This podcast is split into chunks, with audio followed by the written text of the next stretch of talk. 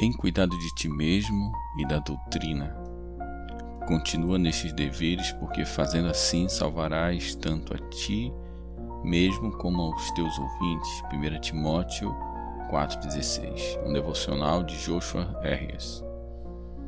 Não basta ter doutrina correta. Vida e doutrina não podem ser separadas. Nossas vidas revelam a beleza da verdade de Deus ou obscurecem-na. O que me ajuda é lembrar um dia no céu haverá apenas pessoas certas, ou melhor dizendo, apenas uma pessoa certa. Desculpe-me, mas não será você e muito menos eu, será Deus. No céu todos estarão errados em milhões de maneiras diferentes, no que diz respeito a milhões de coisas diferentes. A Bíblia nos diz que somente aqueles que creem em Jesus Cristo que se converteram dos seus pecados e creram nele estarão na presença de Deus. Mas em inúmeras coisas secundárias todos descobriremos quão errados estávamos. Talvez algumas pessoas imaginem o céu como o lugar onde todas as pessoas certas celebram o fato de que chegaram lá. Mas acho que isso não é verdade. Penso que o céu será um lugar de humildade belíssimo. O fato engraçado é este: Estou anelando por esse aspecto do céu. Mal posso esperar por aquela consciência de que todas as opiniões, atitudes, ideias e estratégias que eu tive nessa vida estavam simplesmente erradas. Ninguém será orgulhoso, ninguém se gabará. Todos desejaremos falar sobre quão errados fomos a respeito de tantas coisas e quão amável foi Deus para conosco. Eu posso até imaginar alguém dizendo com toda seriedade: sou a pessoa mais indigna aqui. Depois outra pessoa dirá: não, amigo. Muito mais graça foi necessária para que eu tivesse aqui. Você precisa ouvir minha história. E diremos: não, não se ofenda, rei Davi, mas já ouvimos a sua história. Deixe outra pessoa contar a sua própria história. É claro que o deixaremos compartilhar sua história depois. No fim de cada conversa, concordaremos em que, estando na velha terra, realmente não tínhamos a menor ideia de quão imerecida a graça realmente é. Nós a chamávamos de graça, mas na verdade não pensávamos que era totalmente graça. Pensávamos que tínhamos acrescentado ou tínhamos que acrescentar uma pequena quantidade de alguma coisa boa que tínhamos feito algo para merecer.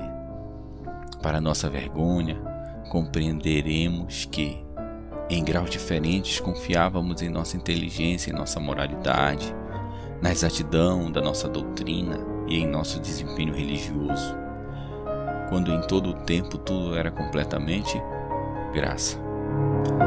Porque pela graça sois salvos mediante a fé, e isso não vem de vós, é dom de Deus, não de obra para que ninguém se glorie. Efésios 2, de 8 a 9 é claríssimo. Cada um de nós terá muito do que se desculpar. Estimo que nos 10 mil primeiros anos no céu estaremos com um povo redimido de Deus, nos desculpando um para os outros outros por todas as maneiras como julgamos um ao outro, brigamos por posições, fomos orgulhosos, causamos divisões e fomos arrogantes uns com os outros. É claro que isso é apenas uma estimativa, talvez isso demande os primeiros 20 mil anos. Eu imagino até Paulo dizendo a Barnabé que sente muito por haver dividido o grupo por causa de Marcos, e admitindo para Marcos que ele, Paulo, deveria ter sido mais disposto disposto a dar-lhe outra chance. Depois todos os cristãos de Corinto do século I dirão a Paulo quão mal se sentem por haverem sido é, haverem sido grande sofrimento para ele. Todas as pessoas da igreja que se dividiram por causa de coisas insignificantes, como instrumentos musicais, ficarão juntas e abraçarão umas às outras. Os batistas, presbiterianos ficarão juntos e os outros grupos religiosos e sistemas religiosos. E um grupo terá de reconhecer para o outro que estava errado quanto ao batismo, por exemplo. Depois o grupo que estava certo de irá, que sente tristeza por ser orgulhoso e todos os comentários maldosos que fizeram uns para os outros. Então não haverá mais divisão e todo o assunto será esquecido. Todos nós sentiremos felizes por perdoar uns aos outros e diremos: Mas Deus usou tudo isso para o bem não, não podíamos ver isso naquele tempo, mas Ele estava agindo mesmo em nossa fraqueza e pecado. Isso é maravilhoso. Enquanto estamos neste mundo, devemos nos esforçar para sustentar nossas crenças com uma amabilidade e uma cordialidade que não nos causará embaraço lá no céu. A atmosfera do céu removerá a falta de clareza que tão frequentemente obscurece as nossas percepções nesta vida. Na eternidade veremos a tolice da justiça própria e da, e da contenção por todas as coisas não essenciais. Mas também veremos com profunda nitidez quão essenciais são realmente as coisas essenciais. Veremos quão preciosas são realmente as verdades do Evangelho. Olharemos nos olhos uns dos outros e não pararemos de dizer: era tudo verdade, era tudo verdade. Cada palavra, cada promessa, veremos que a cruz conquistou realmente a morte e o inferno e purificou nossos pecados. Veremos a recompensa eterna de crer em Jesus e o sofrimento eterno de rejeitá-lo. Olharemos para trás e veremos que Deus nunca nos abandonou, nem mesmo por um milésimo de segundo. Que Ele esteve conosco em cada momento, mesmo naqueles momentos mais sombrios de desespero e de aparente abandono. Saberemos de maneira mais profunda do que poderemos agora imaginar que Deus fez todas as coisas operarem juntas para nosso bem e veremos que Jesus foi realmente preparar um lugar para nós. Ele existe. E tudo o que fizermos por Jesus nesta vida valerá a pena. Toda vez que nos posicionamos a favor da verdade e, parece, e, e parecemos insensatos, mas não. Toda vez que compartilhamos o Evangelho, todo ato de serviço, todo sacrifício, conheceremos homens e mulheres de todas as nações da velha terra os quais perderam sua vida na causa do Evangelho. Mártires que morreram em vez de abandonarem as verdades imutáveis da fé.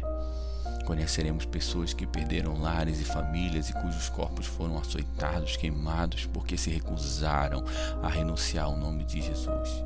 E os honraremos, e todos entenderemos que o que eles perderam e sofreram era nada em comparação com o que eles ganharam. Ninguém dirá, gostaria de ter crido menos, gostaria de ter me importado menos com o Evangelho. Jesus disse que pessoas vêm a Ele e ouvem Suas palavras e as colocam em prática, são semelhantes a um homem que edifica a sua casa. Cavou uma profunda vala e lançou os alicerces sobre rocha. Quando veio a enchente, o rio arrojou-se contra a casa. Ela não pôde ser abalada. Lucas 6, 46 a 49. À medida que saímos para cumprir a vida diária, comendo, dormindo, estudando, trabalhando, nos apaixonando, estabelecendo família criando filhos, todos nós cremos em coisas específicas sobre o que é importante na vida, sobre qual é o nosso propósito nesse mundo. De uma maneira ou de outra, todos cremos algo a respeito de Deus. Nossas vidas são como casas e cada uma delas é edificada sobre algum alicerce de crença. E a questão é se o que cremos é verdadeiro se resistirá à enchente do sofrimento dessa vida, o rio da morte, o julgamento final diante de nosso Criador.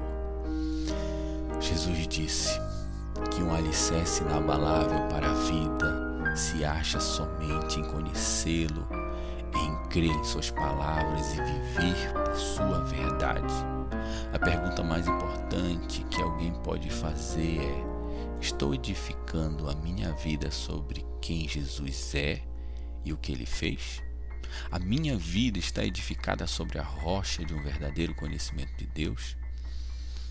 Ser alicerçado nesta rocha não nos torna melhores do que as outras pessoas. Deve nos tornar cientes de quão dependentes somos. A única coisa que nos capacita a permanecer firmes é Jesus e Suas palavras. A única coisa que nos capacita a conhecer a, e habitar com Deus é a rocha sólida do Salvador. A mensagem da ortodoxia cristã não é que eu sou certo e que a outra pessoa está errada. Não. A mensagem é que eu sou errado, mas apesar disso, Deus encheu-me de sua graça. Sou errado, sim, mas Deus preparou um meio pelo qual eu posso ser perdoado. Aceito e amado por toda a eternidade. Sou errado, sim, mas apesar disso, Deus mandou o seu Filho Jesus para morrer em meu lugar e receber minha punição. Sou errado, sei que sou, mas por meio da fé em Jesus posso se tor ser tornado justo diante de um Deus Santíssimo.